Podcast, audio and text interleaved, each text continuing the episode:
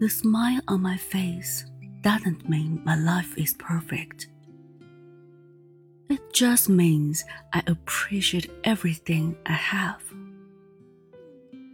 If you look at what you have in life, you will always have more. If you look at what you don't have in life, you'll never have enough. Life is like a camera.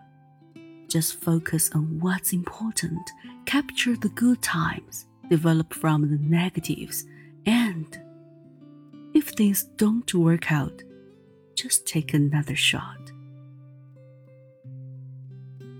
我脸上的笑容，并不意味着我拥有完美的生活，而只是意味着我感激我所拥有的一切。